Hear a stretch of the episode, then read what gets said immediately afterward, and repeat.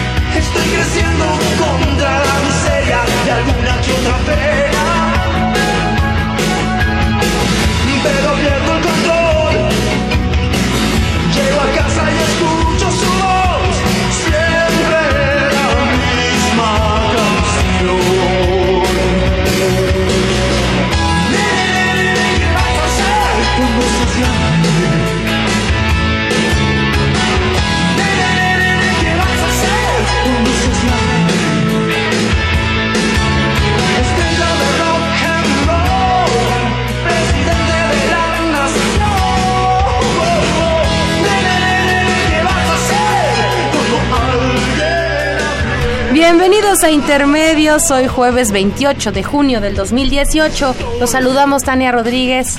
Y Juan Manuel Valero con el enorme gusto de estar aquí en los micrófonos de Radio UNAM.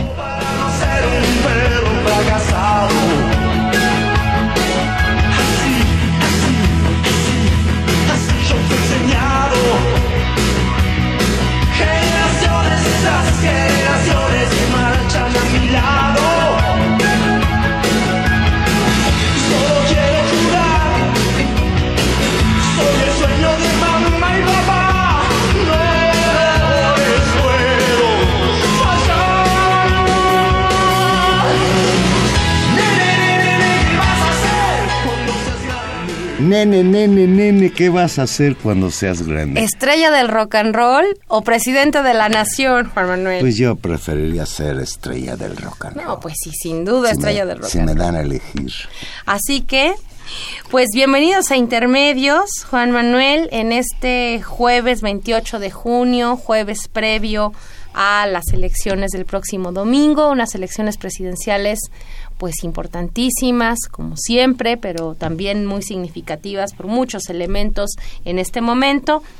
Como tú, como lo anticipábamos hace ocho días y como se nos ha informado y se ha informado a todo mundo, estamos a tres días de las elecciones, estamos en periodo de ver electoral, por lo que no podemos ni comentar, ni mostrar, ni hablar de las encuestas que sería algo que probablemente hubiéramos hecho, ni podemos hacer proselitismo por ningún candidato, cosa que no hacemos porque no hacemos proselitismo, pero pues de cuestas no hablaremos, Juan Manuel, así que de lo que sí podemos hablar, eso sí, es de la información política nacional y de los últimos acontecimientos relativos a esta elección histórica del próximo Pues, domingo.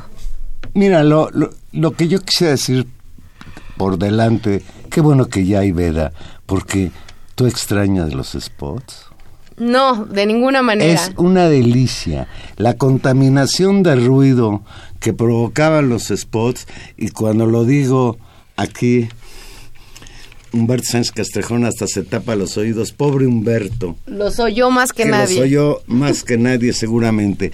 Creo que esa es una parte, pues que bueno, por salud mental vale la pena eh, comentarla, pero yo lo que quisiera comentar es que contra todos los augurios, asesinatos de candidatos, las cifras varían según quien las dice, hay una organización de la sociedad civil que dice que van 125.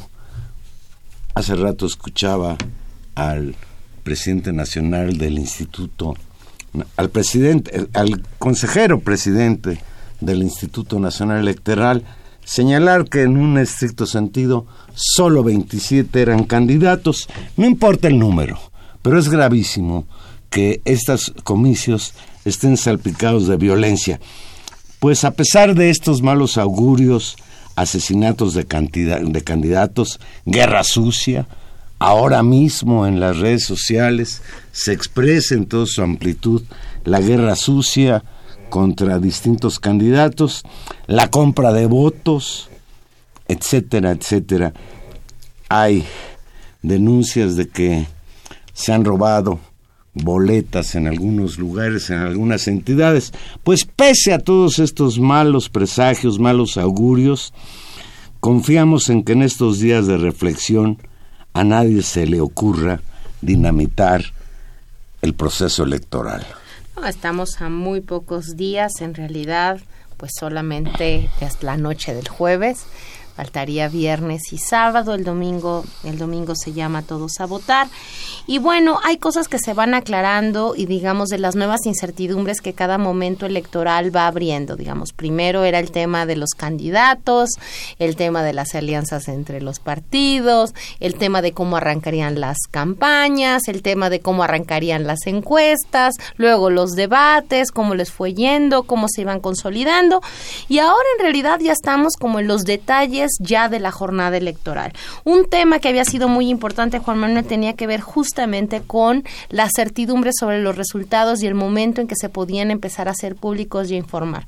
Me parece muy afortunado porque había habido mucha especulación sobre la tardanza de los datos que ayer el Instituto Nacional Hoy, perdón. Hoy en la mañana. Es que ves, ya se, los días se le hacen uno largo. Hoy el consejo, el consejero presidente del Instituto Nacional Electoral, eh, Lorenzo Córdoba, informó que a las 11 de la noche del domingo se sabrá la tendencia de la elección presidencial. Los primeros resultados de la elección presidencial se darán a conocer alrededor de las 11 de la noche del próximo domingo y señaló, puede ser un poco antes o después, eso lo va a decidir el comité de científicos que los va a procesar y entregar los resultados del conteo rápido. A esa hora también se podrán saber las tendencias de la participación ciudadana en la jornada electoral y los porcentajes que corresponden a cada uno de los participantes. Este es un elemento muy importante. Yo escuchaba a Lorenzo Córdoba reiterar esto mismo que le dijo en la mañana a Loret de Mola en su noticiario de televisión, decírselo a Cárdenas en Radio Fórmula. Y esto es una buena noticia, porque lo más terrible que puede existir cuando, cuando se trata de un proceso electoral, pues es la incertidumbre. Y cuando las horas pasan, las sospechas aumentan. Y cuando las horas pasan, las sospechas aumentan porque en México hemos tenido expedientes terribles de que a final de cuentas nunca se supo si el presidente que llegó al poder lo hizo con el favor de los votos de los ciudadanos o producto de un chanchullo, como sucedió en 1988 con la elección de Carlos Salinas de Gortari y como sucedió en 2006 y se sigue comentando con el triunfo de Felipe Calderón por medio punto en, aquel, en aquellas elecciones que el propio Calderón remató diciendo, pues haya sido como haya sido, gané. Confiamos en que el INE sea puntual en, en, en lo que son, no es la, de, la, la, definitiva, porque después viene el PREP, y el PREP, según lo, lo dijo el mismo Córdoba, no lo sabremos a ciencia cierta en un 100% hasta 24 horas después.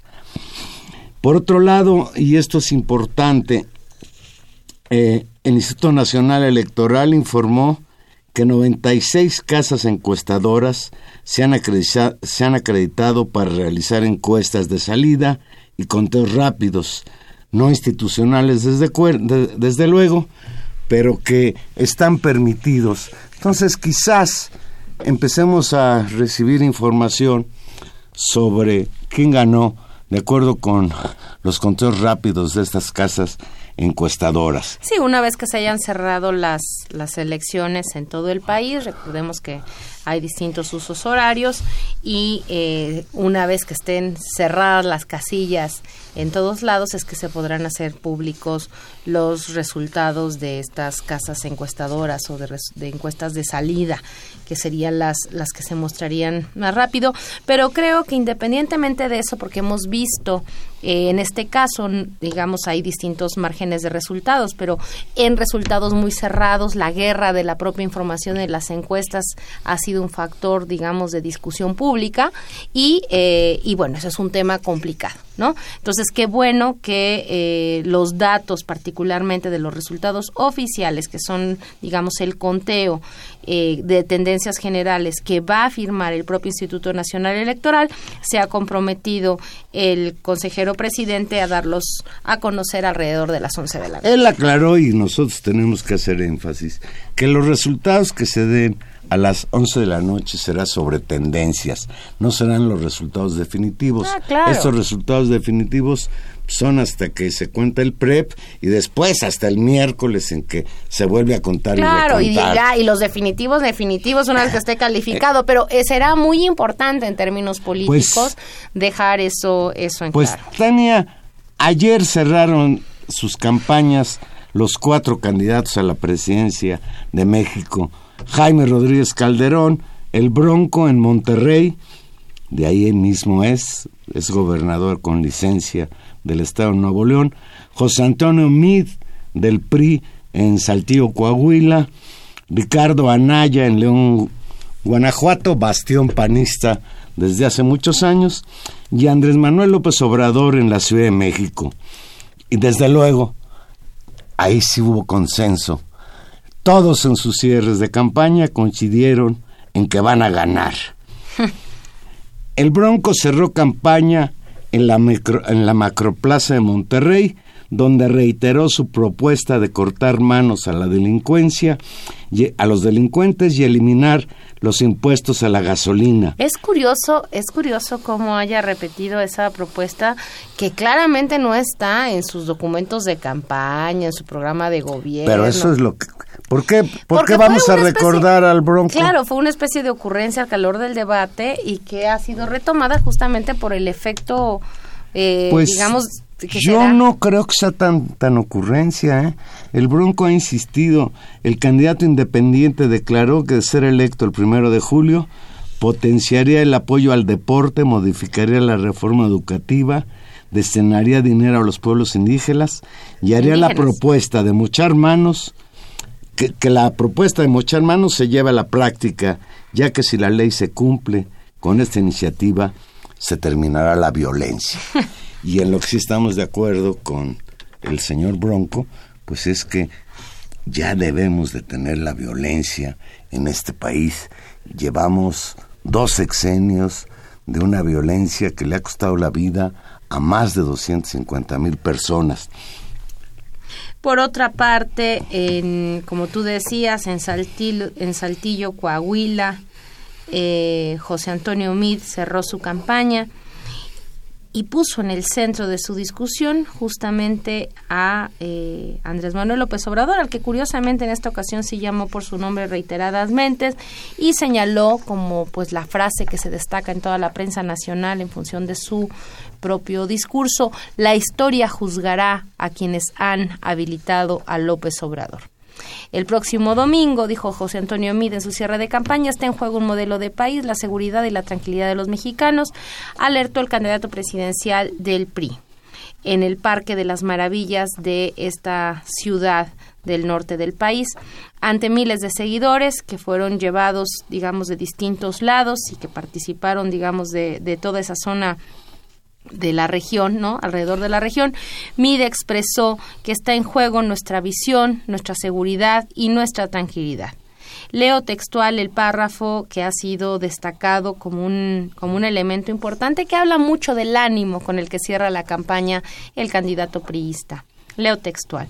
La historia va a juzgar a quienes, conociendo el riesgo de la alternancia autoritaria y antidemocrática de Andrés Manuel, lo han habilitado Un Andrés Manuel que amenaza a todos, amenaza a la Suprema Corte de Justicia, amenaza a las Fuerzas Armadas, amenaza a las familias con sacar a los criminales a la calle, amenaza a nuestros empleos atacando la inversión que los genera, amenaza a nuestros hijos amagando con destruir su educación y su futuro, y amenaza con sacar tigres y diablos, y por ello le decimos te vamos a ganar. Eso dijo José Antonio Mid. Muy, muy contento no se le oye, ¿no? Bueno, José Antonio Amí dijo que en su campaña ha avanzado en las últimas semanas, la vamos a ganar, enfatizó mientras un locutor repetía todas sus consignas para que la gente las coreara. Luego mencionó que reconoce que hay mucho que cambiar y que el reto principal para el próximo gobierno es la seguridad.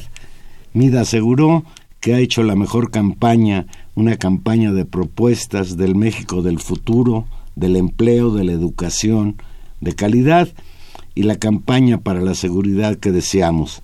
Al término de su discurso, que duró alrededor de 40 minutos, el candidato del PRI llamó a la reflexión durante esta veda electoral. Los resultados de esta elección van a definir el rumbo del país por los siguientes años y nuestros hijos nos van a preguntar de qué lado estuvimos en la historia, subrayó. También enfatizó que no habrá tigre o diablo que cambie la decisión de los votantes, que le darán el triunfo al PRI, y esto en alusión a aquella expresión del tigre a la que se refería López Obrador si había un fraude electoral, y ahora a la reiteración de que el diablo, más bien la diabla, dijo esta señora Polensky, la diabla está preparada para impedir un fraude. Pues respondió no, no, sí, esta Jacob Poleski dijo que el diablo se refirió ahora el diablo. Ajá, dijo el diablo, pero no. Pero ella es la diabla, no, en realidad. Bueno, no, no, está tan claro. Bien. En fin, eh, por su parte, Ricardo Anaya, en su último acto de campaña, que como decíamos se realizó en León, Guanajuato, llamó a no creer en las encuestas y acusó a Enrique Peña Nieto eh, de, eh, de, su situación política y hizo un llamado al voto útil. No, lo acusó incluso de que es Peña Nieto el que manda hacer las encuestas que lo ponen en un muy lejano segundo lugar. Por cierto, pues no comprobó esto. Bueno, eh, como dijo, dijo Ricardo Anaya, no se dejen engañar por las falsas encuestas patrocinadas por el gobierno.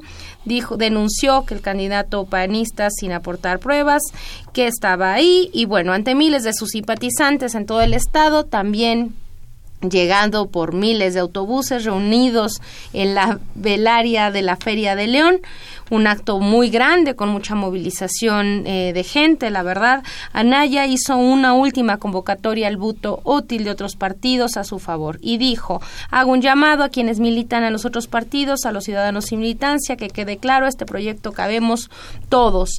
En un discurso emotivo, Ricardo Anaya insistió que es un perseguido político por el gobierno de Enrique Peña Nieto.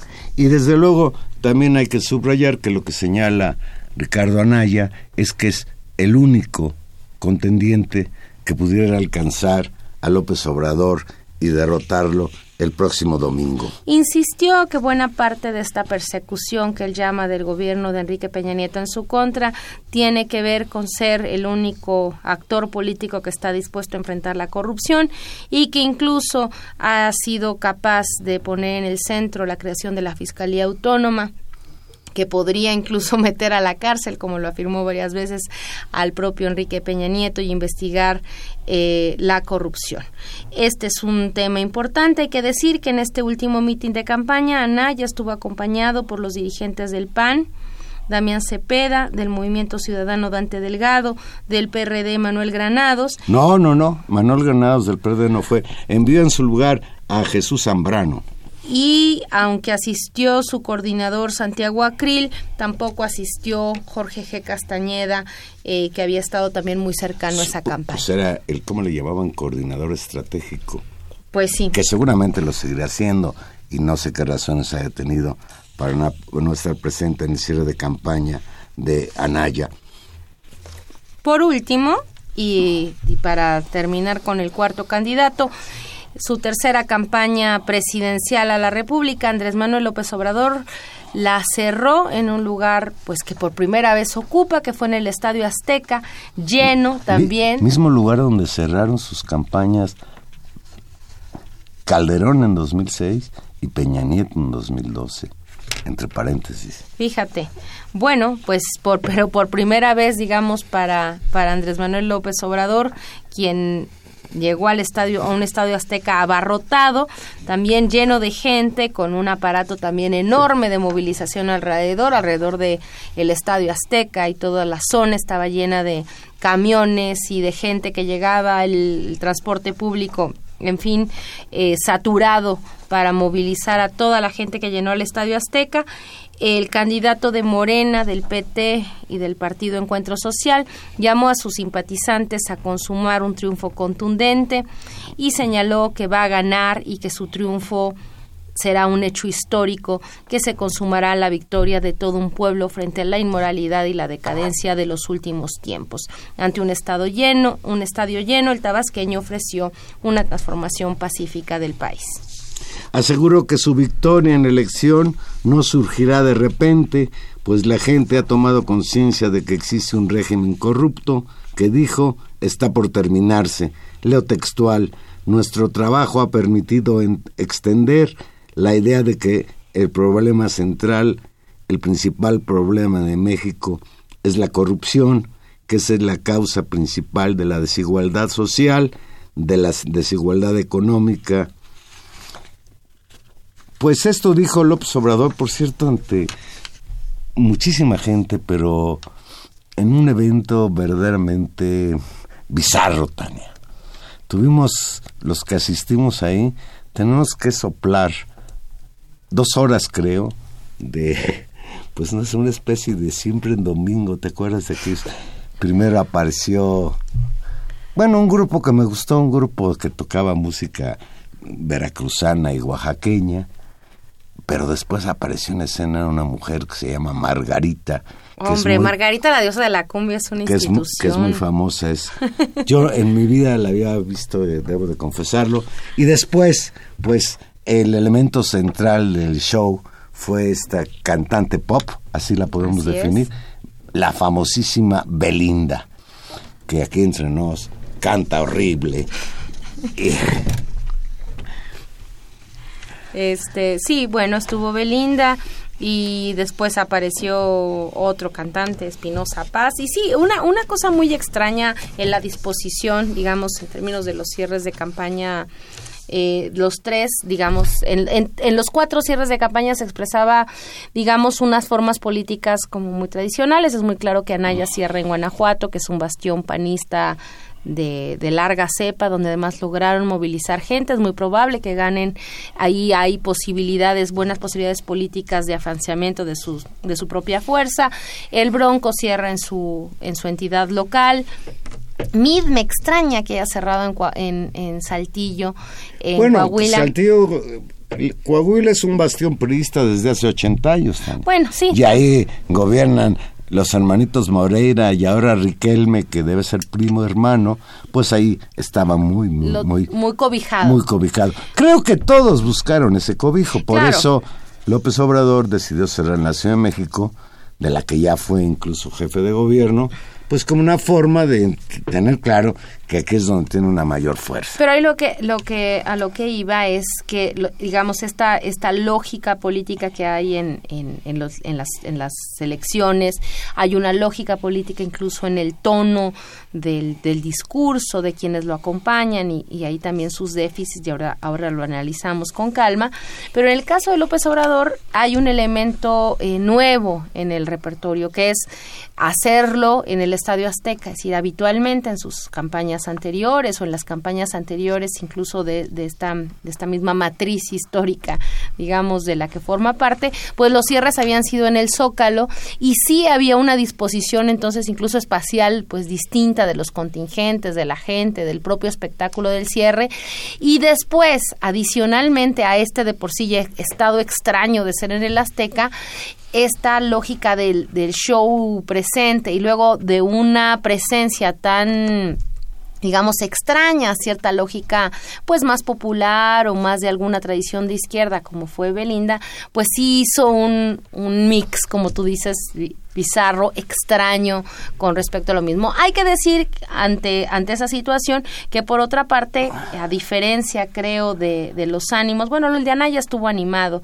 Eh, el ánimo en el, en el Azteca, un, un, todo un discurso, digamos, mucho más de festejo que de reto, no mucho más, incluso diría yo, toda la primera parte del discurso de Andrés Manuel López Obrador, eh, que fue un discurso también largo, es básicamente un recuento de agradecimientos y de una historia de colocar ese evento en un proceso mucho más largo, de colocarse en la historia. Y creo que ese es un elemento muy interesante tal vez fue la parte más interesante de su muy discurso. criticado por esas comparaciones con Benito Juárez, Francisco y Madero y Lázaro Cárdenas.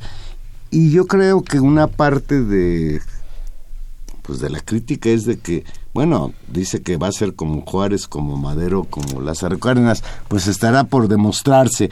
Me llamó la atención y esto fue interesante que López Obrador anunció que emitirá su voto a favor de la ex senadora doña Rosario Ibarra de Piedra. Y ex candidata a la presidencia, ¿recuerdas? defensora de los perseguidos políticos, fue ya candidata a la presidencia de la República y desde luego estamos de acuerdo con López Obrador. La señora Rosario Ibarra de Piedra es una de las luchadoras sociales más respetadas en este país. Después también hizo un reconocimiento público al líder panista Manuel Cloutier, ya desaparecido, y al ex candidato presidencial Cuauhtémoc Cárdenas, quien finalmente decidió no sumarse a su movimiento. Guiño de última hora. No, yo creo no ganaría nada. No creo que sí hay un reconocimiento a que de una u otra manera, pues el iniciador de ese esfuerzo político de alternancia frente al partido revolución institucional, pues fue Cuauhtémoc Cárdenas. No, eso sin duda. Y, y además, digamos, hay un acercamiento poco de después de las relaciones tan tensas que, o los momentos tan tensos que hubo entre López Obrador y Cuauhtémoc Cárdenas, y no estamos ante una eventual, o sea, Cuauhtémoc Cárdenas no, ha no se ha pronunciado a favor de Andrés Manuel López Obrador. Creo que sí ha moderado eh, sus críticas y después de la reunión, las, las, la lógica de haber hecho pública que sí se habían reunido, que habían hablado, pues ya generó cierta eh, cierta, digamos, disminución de la tensión. La otra cosa que me parece muy importante y a lo que me refería es eh, toda la primera parte de su discurso trata de colocar no a él en la no es, no es él que en comparación esta comparación que también siempre hace entre Benito Juárez, Madero, las grandes figuras y él. No, sino el proceso a partir del cual se coloca esta coyuntura como una larga tradición de lucha. Creo que ese es un elemento eh, interesante en la discusión y donde sin lugar a dudas 1988 y la figura de estos tres personajes, Rosario Ibarra, de Piedra, Cuauhtémoc Cárdenas y Manuel Cloutier, justamente significan como ese momento histórico de esa coyuntura y de esas elecciones que también en cierta medida hace 30 años, ¿no? 1988. ¿no? Eh, hace 30 años cambiaron... 12 y 18, 30 exacto, sí. Sí. Entonces eh, hacen como un corte de caja. Yo creo que eso es pues, interesante. Pues esto fue lo que dijeron en sus cierres de campaña los cuatro candidatos. Obviamente, pues en cada uno de ellos existe la convicción de que él es el mejor, pues ya veremos cuál es la elección de ustedes. Vamos a una pequeña pausa y aquí regresamos. Recuerde que estamos en vivo y usted se puede comunicar con nosotros al 5536 8989.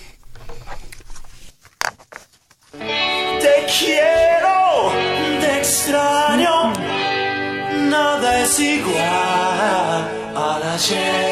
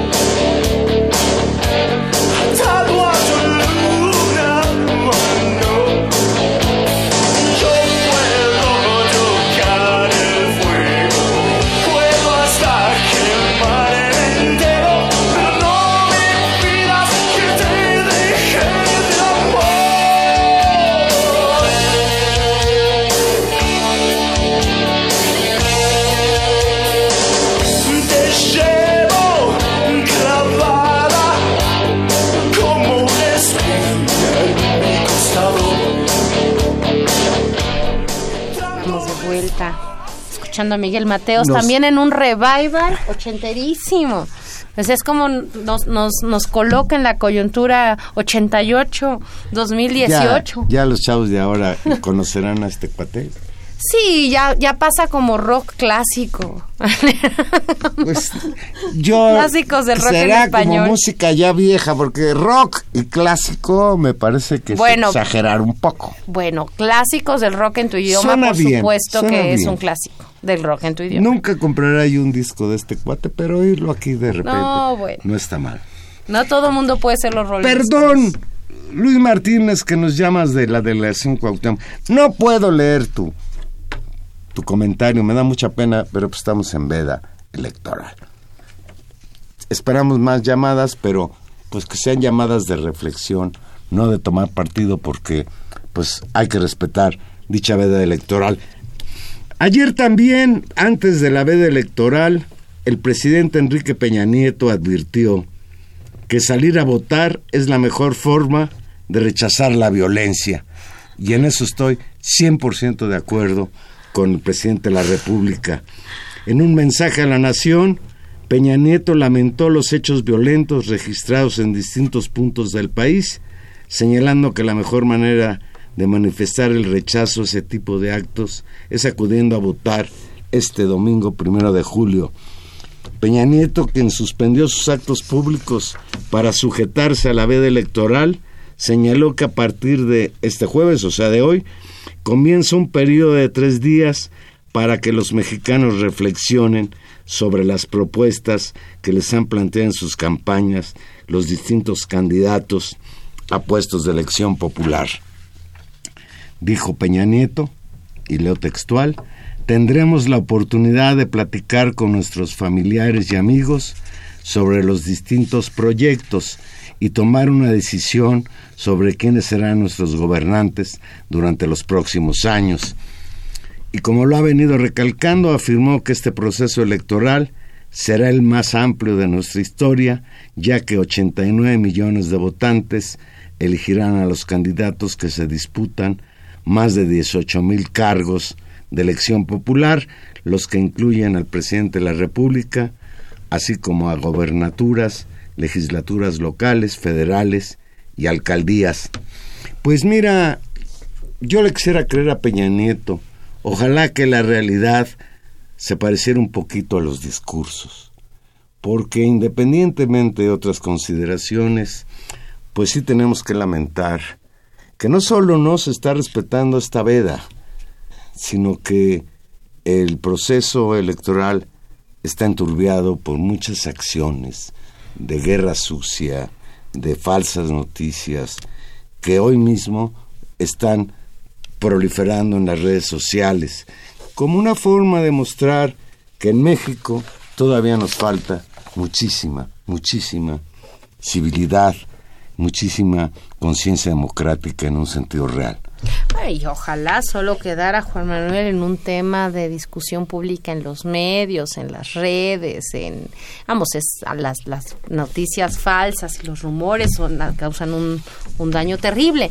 Pero ante lo que estamos y ante todavía no podemos dejar de, de tener esa preocupación como sociedad, es además todos los mecanismos de control y coacción del voto de posibilidad, como ha sucedido ya en dos casos, de quemas de boletas electorales, de presiones políticas que vienen de actores que son capaces de ejercer presión violenta sobre los o generar contextos donde la toma de decisión no es libre. El ejercicio del voto informado, libre, reflexivo es un desafío para ciertos sectores y para ciertas zonas del país. Eso eso sigue siendo un desafío y al mismo tiempo sigue siendo un desafío que esperemos cada vez más conjurado que esos votos que cada cada persona tenga un voto y que ese voto se cuente y se cuente bien.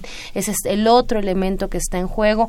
Hay eh, este contexto de esta elección que es, yo creo que es histórica por muchas razones. Estamos ante una elección en la que se van a disputar y me interesa volver a poner el, número en la mesa, 18 mil cargos de elección. Es un número increíble de posiciones políticas que se toman, y de renovación de un ejército de políticos. De que un van a ejército- vivir de nuestros impuestos. no, bueno, es, digamos, esa, esa, Entre es, una, otras cosas. esa es una versión. La otra es que ojalá se convirtieran en buenos servidores públicos y hicieran un, un buen ejercicio de representación.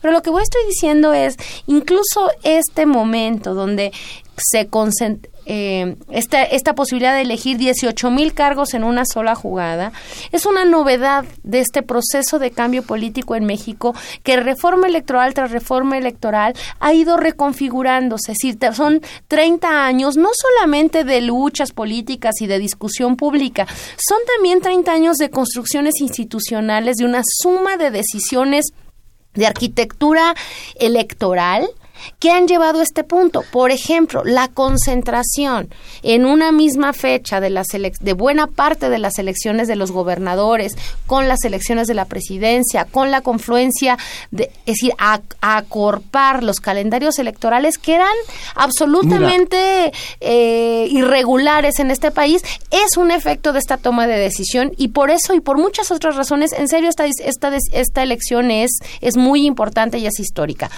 El mismo, el mismo eh, consejero presidente del INE, eh, Lorenzo Córdoba, ha reconocido que independientemente de que se haya avanzado o no se haya avanzado, eh, los procesos electorales en México son muy barrocos, muy complicados. Todo esto de que ahora eh, te van a permitir que votes por Margarita Zavala, aunque ya no participa, y si votas por ella y el Bronco, le cuenta el voto al Bronco, y si pones una frase ahí, son cosas que enturbian un proceso electoral y que castigan muchísimo incluso a esos pues creo que más de un millón de personas que se van a encargar de contar los votos. Pues hacemos votos, Tania, para que esos comicios que ya están a la vuelta de la esquina se desarrollen dentro de la normalidad democrática. Dice Alfonso Borja, que nos llama Benito Juárez, que López Obrador no hizo su cierre de campaña en el Zócalo porque el gobierno de la Ciudad de México perredista no lo dejó y por eso rentó el Estadio Azteca. Sí, sí, sí. Y esa es una realidad también. Se da la paradoja porque México es un país surrealista que mientras que la plaza pública, como decía el maestro, eh, ahí se me fue, No sé qué maestro. pues el maestro de plaza pública, Ah, Granados Chapa. como decía el maestro Granados Miguel Chapa. Ángel Granados Chapa. es inconcebible que la plaza pública hoy se utilice para ver partidos de fútbol y el estadio Azteca, un estadio de fútbol, se convierta en plaza pública. Son cosas que verdaderamente uno no entiende y me parece justo este comentario de Alfonso Borja. Pregunta Mariano Herrera de la Miguel Hidalgo que quién paga las encuestas, que si nosotros sabemos, bueno, pues las encuestas más reconocidas, pues la del periódico Reforma la paga el periódico Reforma, la del periódico El Financiero la paga el periódico El Financiero, Parametría es otra empresa que desde luego algunas de estas empresas trabajan con algún medio al que le cobran algo por hacer la encuesta o publican en ese medio. Y en ese sentido pues hay de todo tipo de Y también hay encuestas que pagan los propios partidos políticos o actores políticos o el Consejo Y- Coordinador y yo Empresarial creo o en quien ese sentido eh, Mariano Herrera que pues las encuestas también están en el ojo del huracán porque las encuestas solo se prestigian si sus si lo que ellos plantearon coincide con la realidad y casi siempre fracasan las encuestas, no sé si porque están hechos mal sus conteos o porque luego las encuestas no son exactas termómetros de lo que está pensando la ciudadanía. No, porque son francamente un elemento también con, por el efecto que tienen de, de, de construir una realidad y afectar esa realidad. Es decir, el, el reflejo que hacen, tratan de hacerlo ver, va ganando tal o va perdiendo tal. Justo por el efecto político que causan estas encuestas y por haber sido instrumento, es que las encuestas, por ejemplo, entran en la veda electoral, justamente porque son un instrumento Y también de nosotros, proselitismo. para no correr el peligro de violar la veda electoral, en lo que faltan los 15 minutos, vamos a platicar de fútbol. Tania, el país, México, pasó a los octavos de final. Y vamos a jugar el próximo lunes, eso de vamos a jugar, me huele a manada, van a jugar contra Brasil. México es el único país de la CONCACAF que pasó a la siguiente ronda y desde luego, bueno, pues se dio después del partido contra los señores suecos que le pegaron 3 a 0, que México le tuvo que agradecer a Corea haber derrotado a Alemania y se dio el hecho verdaderamente pues que solo en México sede de que hubo una fiesta nacional después de haber perdido 3-0. ¿Tú, fu- ¿Tú participaste de esa fiesta, Tania? No, pues no. Ni siquiera cuando gana participo. Imagínate si cuando pierde. Eh, no, bueno, yo creo que hay, hay varios elementos. Uno, esta confluencia que siempre hemos, que, que fue muy graciosa entre, eh, digamos, una situación política importante en el país, el proceso de las elecciones generales y el mundial.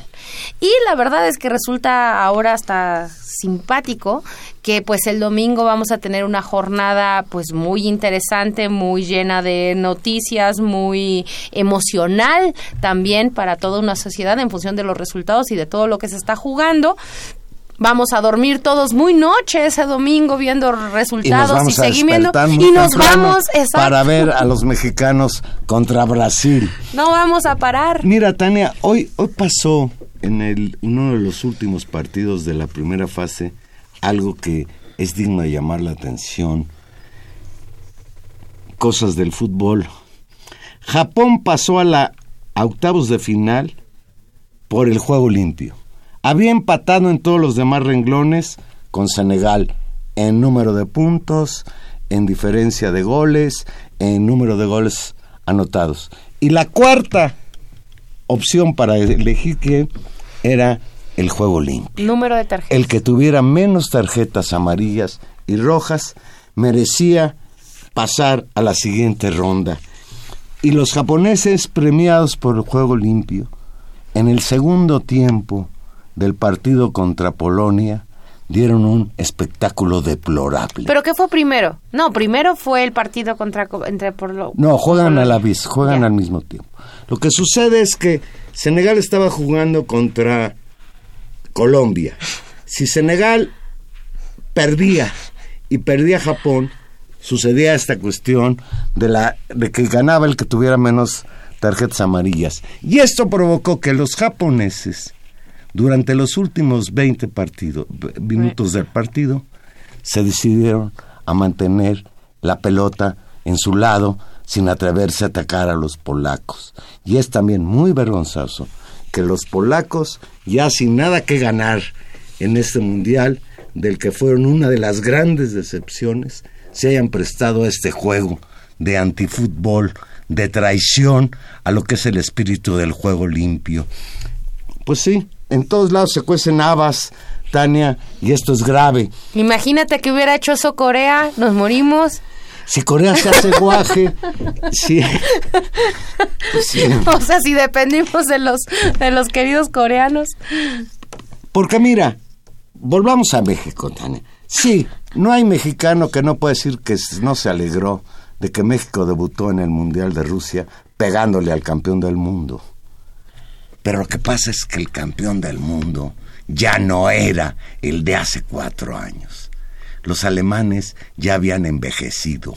Fue un error de su entrenador y ahora lo están haciendo papilla los periodistas en Alemania haber mantenido al viejo equipo que ganó la Copa del Mundo hace cuatro años, que incluso se dio el lujo de golear 7-1 al anfitrión Brasil. Hoy tenían la opción de meter a sus nuevas figuras, aquellos muchachitos alemanes que en la Copa Confederaciones nos metieron 4 a 1.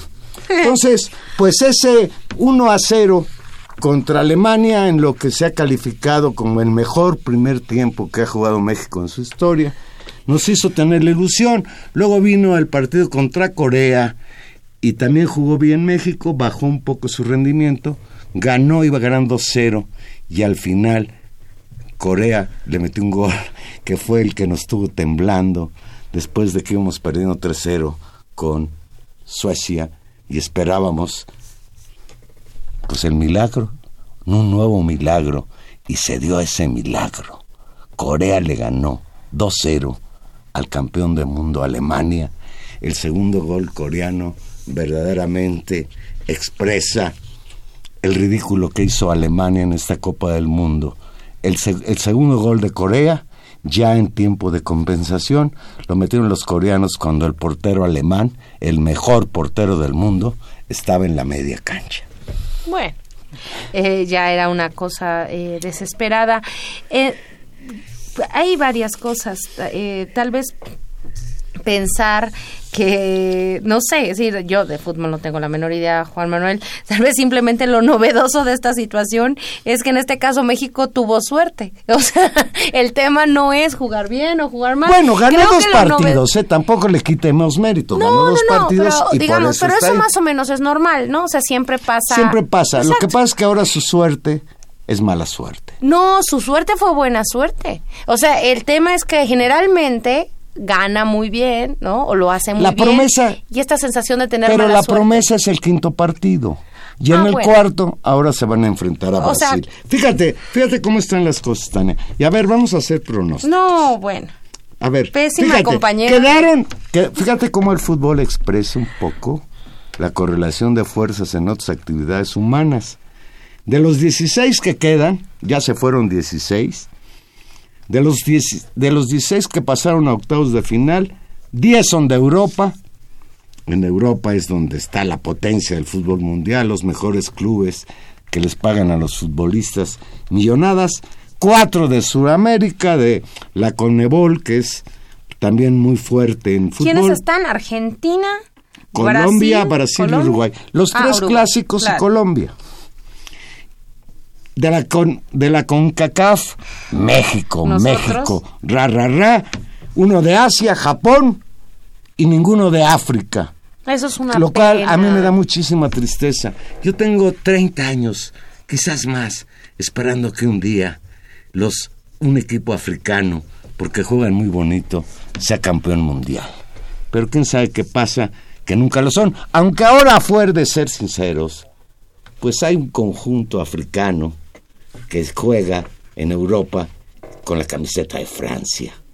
Y ese es el representativo, un representativo también de África. La mayoría de los jugadores franceses son, originarios de países africanos o nacidos en, en, Francia, pero... Pero son franceses.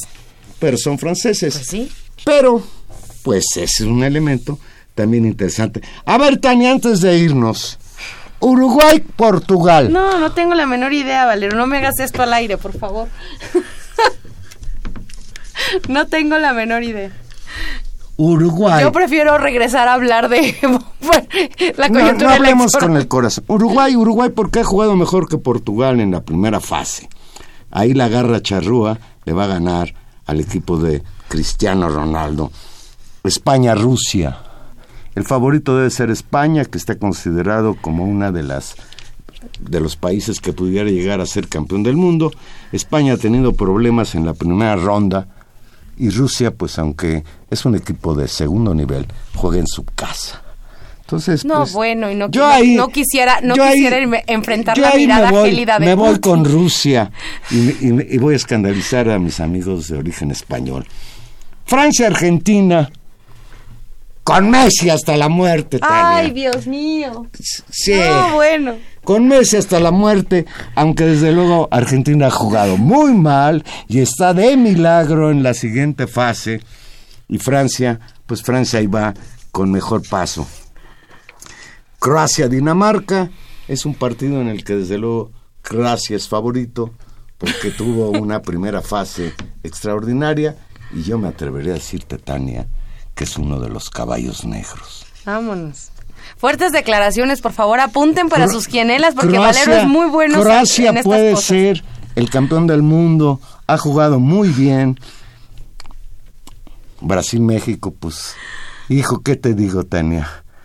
Pues México. No, bueno, hay que tratar de que gane México, pues ya hay que, no sé, o sea, ya suficientemente nerviosos vamos a estar el, el, lunes. Si sale del Mundial va a salir porque fue derrotado por un equipo que ha sido campeón cinco veces.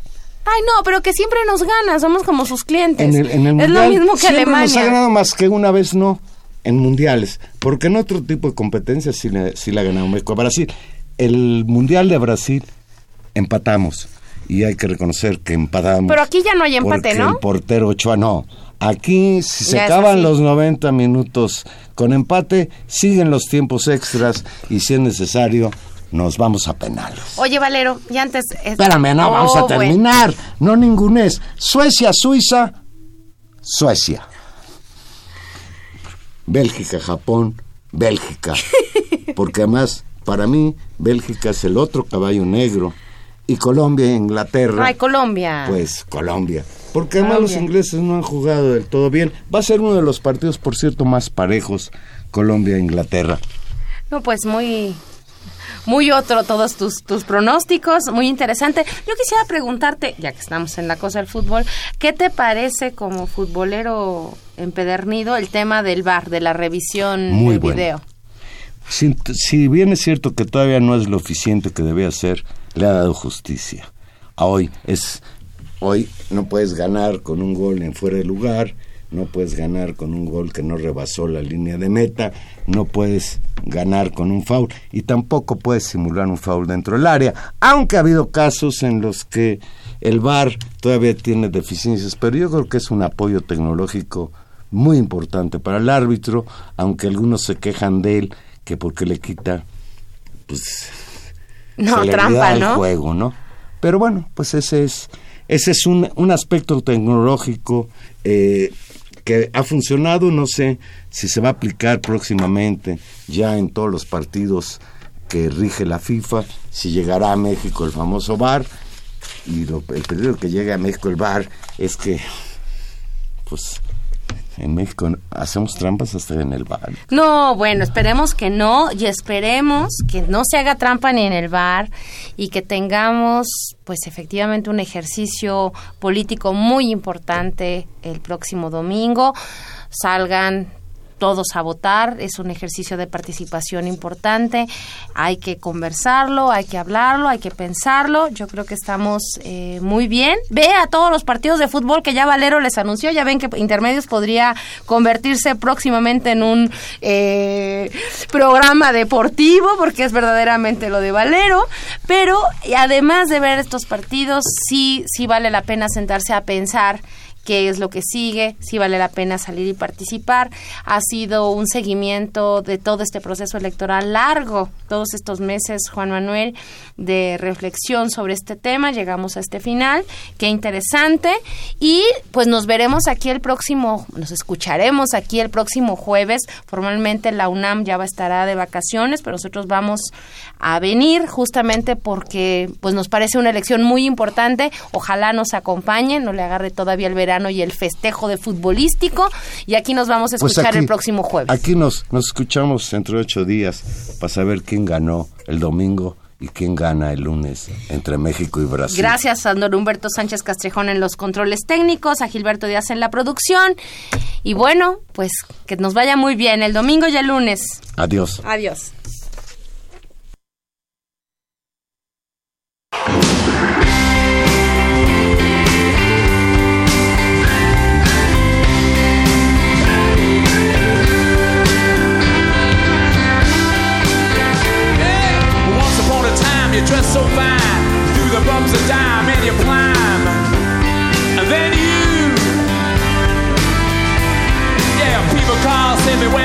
bound to fall. They thought that they were just uh, kidding you. You used to laugh about.